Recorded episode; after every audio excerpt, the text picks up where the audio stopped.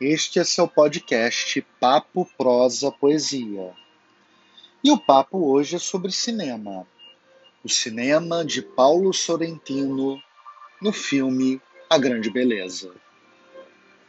A Grande Beleza, o imprescindível filme de Paulo Sorrentino, um dos melhores diretores da nova geração, ganhador por essa obra do Oscar de Melhor Filme Estrangeiro 2014, e que também dirige O Irresistível Juventude e O Sarcástico Divo, traz questões éticas a partir de uma procura estética.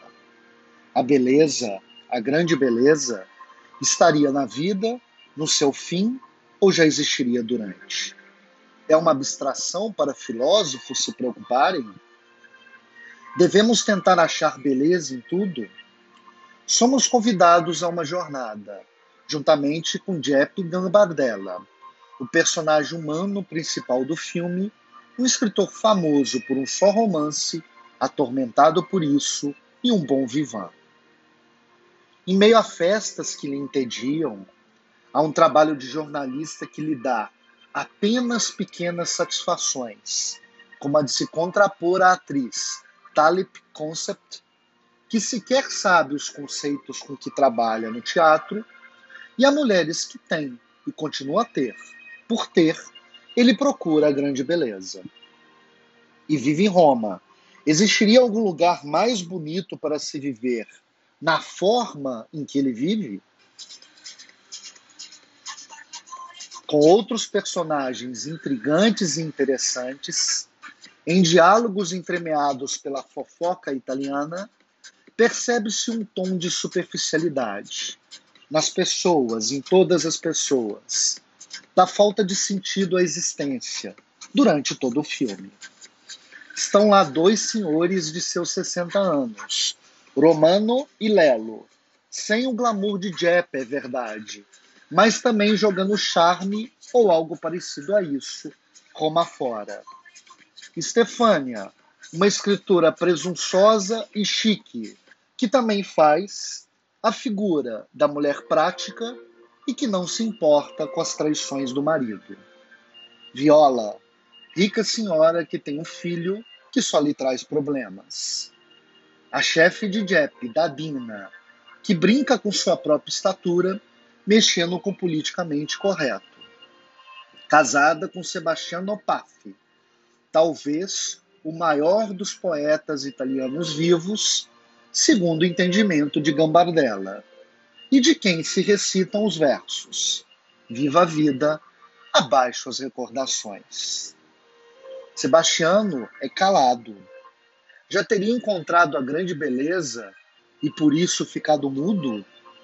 Existiria uma verdade objetiva sobre a grande beleza, decifrável, e sobre a qual quem encontra deve se calar? Nada sabemos dele, pouco sabemos de sua esposa, quase nada sabemos sobre a origem ou mesmo como vão muitos dos personagens, como Ramona, que parece ter aquecido o gélido coração de Jepp em dado momento. Fala-se sobre tudo, sobre todos, sobre si, como busca de uma essência perdida. Mas a beleza é convidada a ser vista pelas lentes do diretor e na preciosa trilha sonora que combina música sacra, clássica, dance e belas canções italianas, a nos provocar o contraste entre passado, presente e futuro. Ficamos com poucas citações da grande obra de Jeppe, O Aparelho Humano, que lhe garantiu o prêmio Bancarella. Mas o livro talvez pudesse ser escrito a partir de uma transcrição inteligente e atenta do filme. Um intertexto fabuloso, não? A fotografia do filme é belíssima, surgindo a cativante Roma no verão, Seria Roma a verdadeira personagem principal do filme? Ela está lá, com sua Fontana di Trevi, Piazza Navona, Vaticano, Coliseu, palacetes escondidos aos olhos comuns, a cujo acesso um amigo de Jepp garante a ele e a sua Ramona. Entre esses privilegiados de Roma, um consenso, talvez o único. Os melhores habitantes de Roma são os turistas, com que concorda Orieta, uma bela mulher de Milão que se encanta pelas curtidas e comentários de suas fotos no Facebook, em uma era pré-Instagram, e que enfada Jepp após tê-la em seus braços. A beleza feminina pode completar um homem. Beleza estendida e entendida aqui no seu supremo sentido existencial.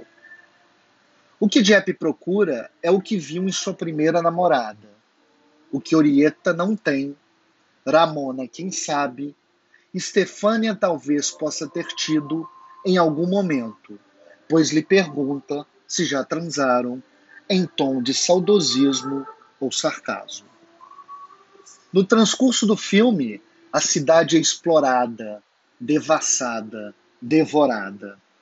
Padres, bispos e cardeais circulam, e Jepp vê que um cardeal egocêntrico e que só fala sobre como prepara bem algum prato não pode ter resposta para suas inquietações. Narciso fala alto. Freiras também aparecem, cuidando de crianças em orfanatos ou escolas. E até uma santa, que também se cala e sobre quem se diz será ficcionada pela única obra de Jepp. Uma quase santa. Bastaria morrer para ser canonizada. Se esquecermos a religião, falando de algo mais tranquilo, a política, além do vizinho, grande empresário mafioso procurado, a turma de Jepp parece concordar que o marxismo, que teria existido em Roma, deixou-lhes uma marca. A cidade é coletivismo puro. Queriam-na para si? O tema do machismo tem sua vez também, não só pela interpretação impecável de Tony Civillo na pele de Jepp, mas pelo olhar, pelo sorriso, pelo jeito como mostra a mulher a partir da visão de um mero objeto para seu deleite. Além de vestir com ares modernos, o figurino que coube a Marcello Mastroianni em La Dolce Vita, outro grande machista italiano e o primeiro Latin lover do cinema. Jeppe flana por Roma, e Sorrentino aparece para mim rindo, quando vejo a cena em que Romano, amigo de Jeppe, decide deixar Roma. Como assim um romano pode deixar Roma? Eu me pergunto atônito. É a cidade da Itália onde sempre quis estar, onde sempre quero estar. Vemos uma encantadora cena no filme quando dois homens choram pela morte de uma mesma mulher, a que foi fiel companheira para um sem amá-lo, e a que nunca foi casado com outro, mas sempre o amou. O amor não se basta em si. Ele precisa ser realizado, é claro. Ao final, sabemos por que Jepp não consegue escrever. Incomodado por um objetivo que leva consigo e é compartilhado de Flaubert. Mas entre laivos de beleza, assim como os de Jepp, Permito sugerir a ele os aprendimentos que extraio de um belo poema de Manuel de Barros. Os mestres pregavam que o fascínio poético vem das raízes da fala.